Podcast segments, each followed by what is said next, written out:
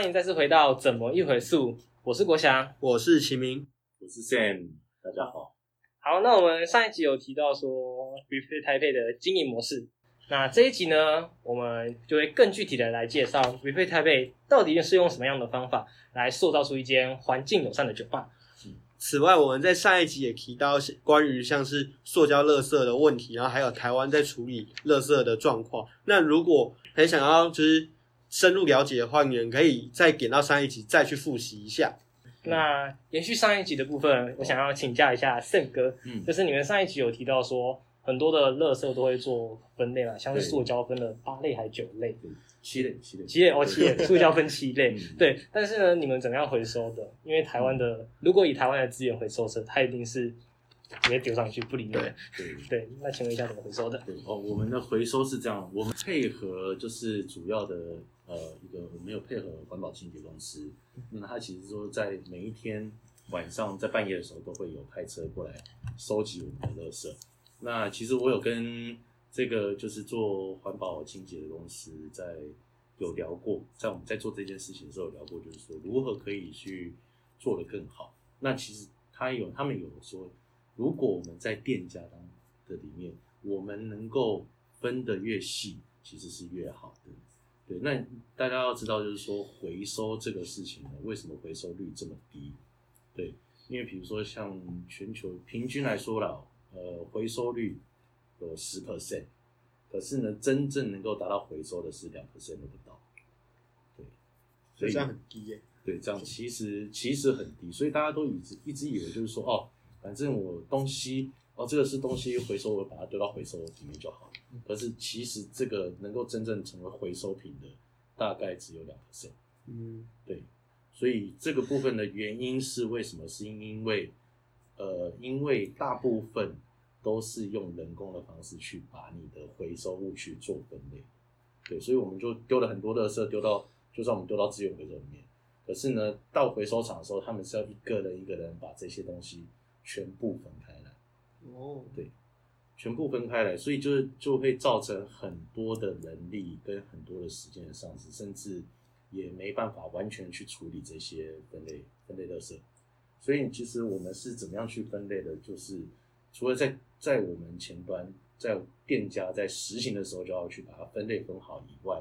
那我们是怎么样收起？我们就是像我们有创，呃，我们有建制一个垃圾分类的一个概念，对，所以我们有去特别去定做一个算是大型的分类垃圾桶，然后我们有分了十八种的分类，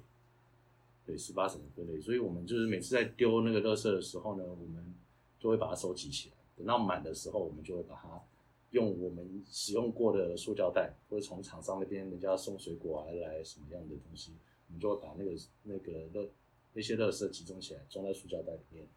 写好它是什么样，它是什么分类，嗯哼，然后我们再拿去给环保公司回收。因为盛哥，我们之前就是在就是规划我们这一个采访之前，其实嗯。当时我有看到一个活动是 Eco Cocktail 的这个活动，对，那这个活动其实我也看到了，就是有一间工作室叫灵异工作室的身影。那 Reflect 也是参与在这个活动的其中一员。那嗯蛮好奇的是，当时为什么会想要做这件事情？然后同时也想请你分享一下，在这件事情上面你们有怎样的经验？嗯，对，OK，那其实呃，我很感谢有这个活动了，对，因为我觉得说，因为我们才刚去年才刚刚成立，对，才刚成立，我们回来的时候，诶，就没没想到，就是说已经台湾有一些调酒师有一些本身就有一些很好的一些关概念，就是说，哎、我要做环保。所以当我们看到就是说，诶，有这样子的这些业内的人，有人有兴趣来做这件事情，我们当然是很乐意去参与到到其中了。那对于这个活动的话，呃，我觉得像呃，我们当然不仅仅只是鸡尾酒的一些可持续的概念，那我们要通过一些实际的行动去减少酒吧中的浪费啊，跟空气的污染啊，这是我们最大的一个主旨。对，所以我觉得在这个活动当中呢，我们可以去让大家可以去看到，诶，原来酒吧也可以做环保。那我想要加问一下，就是嗯你们怎么去经营这个粉专，就是让这个活动更大化？因为我们我们自己在大学都是跑活动的，所以嗯就是你知道有时候现复功率就是超级低的。对 哦，对对对，那胜哥到底是怎样去拉高这个？这个其实曝光度，其实我也都还在学习啦。嗯对，因为其实，在每个各行各业，在台湾有非常多的曝光的管道。对啊，那其实后来看一看，诶，其实大家现在台湾人最多的还是用 Instagram。嗯，对，所以我们可能会在 Instagram 上面呢，就是不定期的我们会做一些更新。嗯然后呢，不只是可能放在我们的放上我们的调酒的照片啊，呃，或者是说跟大家介绍一下我们有呃有什么样的一些环保措施，对，就我们在酒吧里面怎么做。那比如说，可能像我之前就有提到，就是说哦，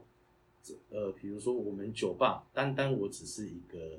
擦手纸，跟我们平常你喝酒旁边摆的一些纸巾，嗯我如果我们不用这些东西，其实我一年可以少砍掉七棵树。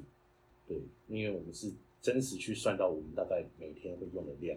然后跟造纸它需要砍掉多少棵树。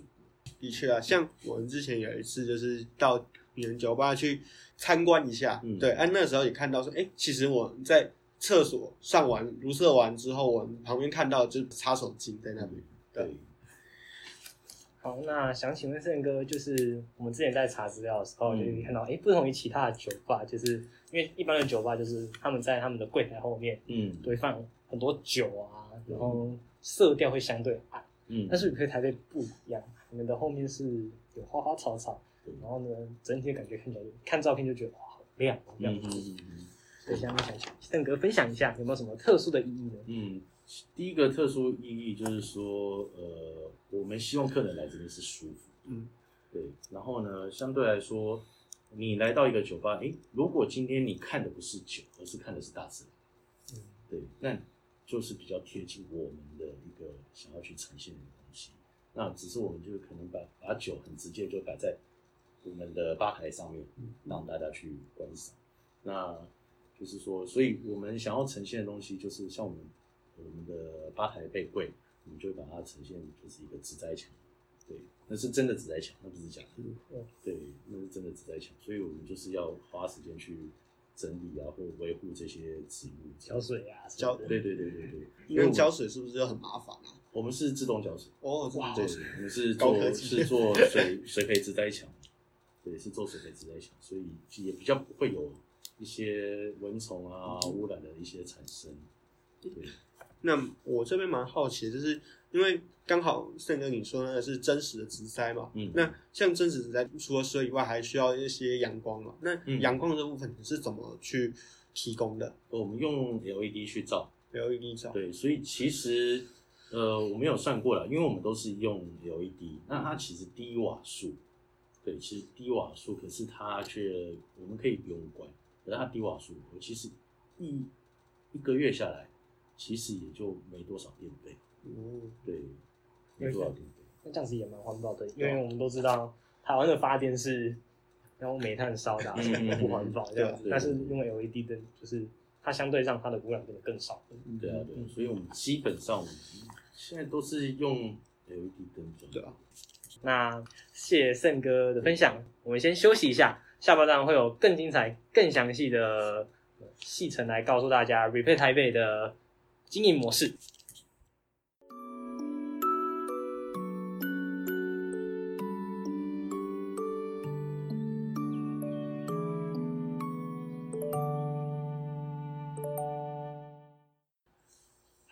欢迎再次回到怎么一回溯。那我们这一集节目的下半段会再跟大家继续介绍 Replay 台北到底有什么具体的措施。嗯，好那盛哥，我蛮好奇的一点就是，像是餐饮业通常会因为食，就是每一季的食材不同，嗯然后会要进行调整。嗯那调酒应该也是有类似的概念存在。嗯那蛮好奇的是，当就是每一季在做菜单的调整上面的话，你们是怎么让你们的餐点、饮品跟我们所谓的环保概念去做连接的呢？嗯，其实我们现在在想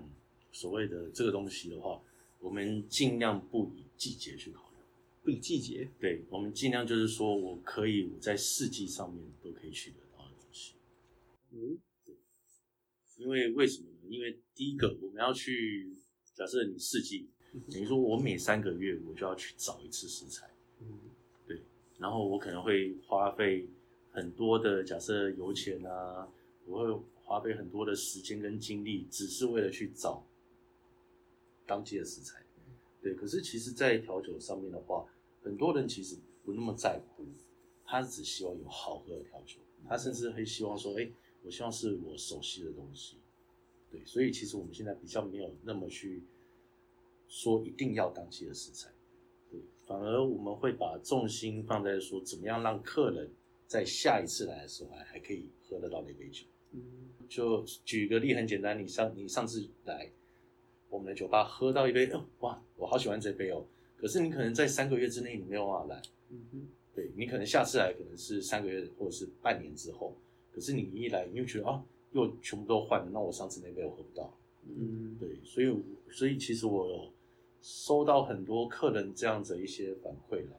对，所以我们现在基本上我们会不会那么长的换酒单，可是我们会把精力就是说放在我一次要换酒单，我要做一些什么东西，让大家都可以去，不管是新奇度也好啊，经验度也好啊，嗯怎么样做环保，还有怎么样跟店里面的东西搭配，重点是口味也要针对每个客人不同的口味去做一些研发。嗯刚才森哥有提到你的墙壁是很漂亮的绿绿的，对然后那紫紫栽墙，然后呢，像它的那你的紫栽墙要怎么去跟你的酒做配对，就是让它看起来是舒适的呢？嗯对，其实像刚刚说的，就是说，呃，那个植栽墙，我们是希望是大家可以看到有大自然的感觉，嗯那也是希望他们进来这间酒吧可以比较轻松、比较亲切一点。那正如就是说，我们的主题就是对于环境是友善的。那在植栽墙的部分的话，其实我们也会用到植栽墙里面的植物来作为鸡尾酒的其中一个，可能是装饰，对，大部分是装饰。嗯对，因为有的时候叶子会枯掉，所以我们会在叶子还快枯掉的时候，就是说它正有这个迹象的时候，我们就把它截取下来，然后呢做好处理，做好杀菌，做好清洗之后呢，我们会去再去放在酒上面，或者是去做一些呃装饰物这样子。对，那当然前提是这些植物是没有毒的，嗯，对。都是可以食用的。嗯，也不一定可以食用，对，哦。可是就是它是无毒的，哦。对啊，那因为它使用它不算香草类的，所以它其实吃，我们也说，嗯，就是装饰用，你可以不用吃。可是我会让它，诶，会有在一个任务这样子，对，会运用在酒上面，会有一个呃你视觉上的一个搭配。也是。了解。这个概念听起来真的好新奇哦，也从来真的没从来没想过，就是你会在水在墙上面捡这个叶子下来放，对对对完全没想过这个概念。因为平常看到都是以果标为比较常见的东西，嗯。要么就是像是就是像 Kiki 风的调酒之后会有像刚刚看，因为像上一集有提到小雨伞那些东西嗯。的存在，对吧？对，就都是那种很就是比较常见的东西啦，嗯就是那种直接从植栽上面剪下来，然后当装饰物，这个真的是很不常见。对，尤其蛮像有趣的，对，尤其像我们现在，我们都是在用一些呃，可能像我们最近在做玉米，嗯，玉米，我们比如说把玉米榨成汁之后，我们剩下的玉米，剩下玉米渣，我把它烘干。对，那甚至我们之前有做像巧克力，我们用布朗尼蛋糕做酒，哦对对，跟酒泡完了之后呢，那那些布朗尼蛋糕呢，我们把去把它去烘干，我们作为烟熏使用。对，所以其实我们尽量都是在每一杯的调酒，它有什么原物料，我们会去剩下的残渣，我们最后要怎么使用。哦，对，那这样的话，其实在原物料上面也可以做到所谓浪费。嗯，对，我们也是希望能够尽可能的去用它了。对，不管是因为每个东西其实它都有它的风味，嗯可能假设说简单一个哦，你的柳橙好了，你的皮、你的果汁、你的肉，甚至你的柳橙籽，都都是有用的。嗯，那我想请问一下 Sam 哥，就是因为疫情的爆发嘛，对不对？对那其实酒吧业已经开始以外送为主，那其实外送，嗯，都是叫过外送，都知道外送都会很多垃圾这样子。那想请问一下 Sam 哥，你们是如何减少在外送垃圾上的塑料的输出呢？嗯，其实这个很纠结。当我们要做外送的时候呢，外送外带的时候，我们很纠结的一件事就是说，怎么样去不要用到塑胶。嗯嗯对，所以呢，我们在采购所谓的这些包材啊，呃，我虽然成本比较贵一点，对我们还是继续去使用它。我们用纸袋，对，我们都是用纸袋、纸纤，或者是说呃，就是木质的东西，嗯对，那它比较不会造成环境的一些污染，它是可以在自然界是被分解的。嗯对，可是当然这个东西会，就是对于成本来说不是那么的好，对，所以这个东西有的时候无可避免啊，嗯，无可避免。也是蛮麻烦的。因为其其实我们当初设定 podcast 的主题，也就是嗯嗯，经济跟环保这个是，它就是一个很矛盾的关系。嗯然后呢，我们很很难去取舍。对对对对对对对。因为其实我也有看到人家说到说哦，疫情这样子了，那其实好像环保是大家过得很安全的时候，或者是或者是就是说过得很舒适的时候，好像是表现出这是一个好像是高端啊，或者是说高端生活的一个象征。对，超有感觉。真的所以有些人就会去批评，哎呀，你这种疫情发生的时候，你还讲什么环保？嗯，可是其实呢，不要忘了为什么会有疫情产生。对，可能不管任何阴谋论还是怎么样也好了，可能在我们在这样子的一个环境，你看，像人人类从工业时期开始，工业革命开始，就一直不断的制造污染。嗯，对，一直到可能说，一直现在一直在想嘛，南极、南极或北极，可能你过了，你可能到二零五零年的时候，你可能就消失。现在大家在担心一点是那种什么上千年、上万年，甚至几亿年前的病毒会出来，可能会扑灭人类。嗯哼，那其实当然啦，可能有些东西，人家觉得这个时候太远的事，好像跟我生活无关。可是有的时候我们必须想到的是，这些东西是一层接一层的，是一个循环的。当我们去做这件事情的时候，事情有因有果，嗯哼，对，总是会回到你身上。嗯就像你丢塑胶垃圾，你现在吃鱼，你现在喝水，全部里面都有塑胶微粒，你怎么说？对也是啊，所以这个是当然经济啦，是这是一回事。其实我们要的是，我们要先必须要去改变我们的态度跟我们的思维，是，然后呢，我们才能够，当我们去改变这件事情的时候，我们才能够去影响政府。嗯对，因为我们只是做好，像我们只是做好我们的销售者责任。可是当我们有这样子的思维的时候，跟这样子的认知，我们就可以知道说什么样是真正的环保。对，我们怎么样去关心一些环境的议题，然后造成政府有压力，必须要去改变一些法令、政策跟做法的时候呢，这个时候才会步入正轨。对，就像可能以前人家说啊，回收回收什么就全部都是当做垃圾就好。对，对，可是当开始人们慢慢有所谓的哦，我丢这些东西会污染环境，然后才会去影响政府，才会有这些政策下来，对啊，所以我不并不觉得就是说，呃，环保是上流社会才应该有的东西嗯，反而最好的应该是说，我看到有比如说最好一个范例就是，呃，最和平的都是在贫穷的地方。那应该说一些土著部落，对他们生活的和平，他们也环保，他们就是要用大自然馈赠的东西去作为他们的生活。对就像以前就是农业社会的时候，就是嗯也是常常说，就是种田也不要就是一次就是把田的地力全部耗尽概念，就是要有一个永续，让它永续循环。对，我想这样听着胜哥这样讲下来，其实我觉得喝酒这件事情，除了是个人的放松以外，它其实也是一件蛮环保的行为呢。嗯那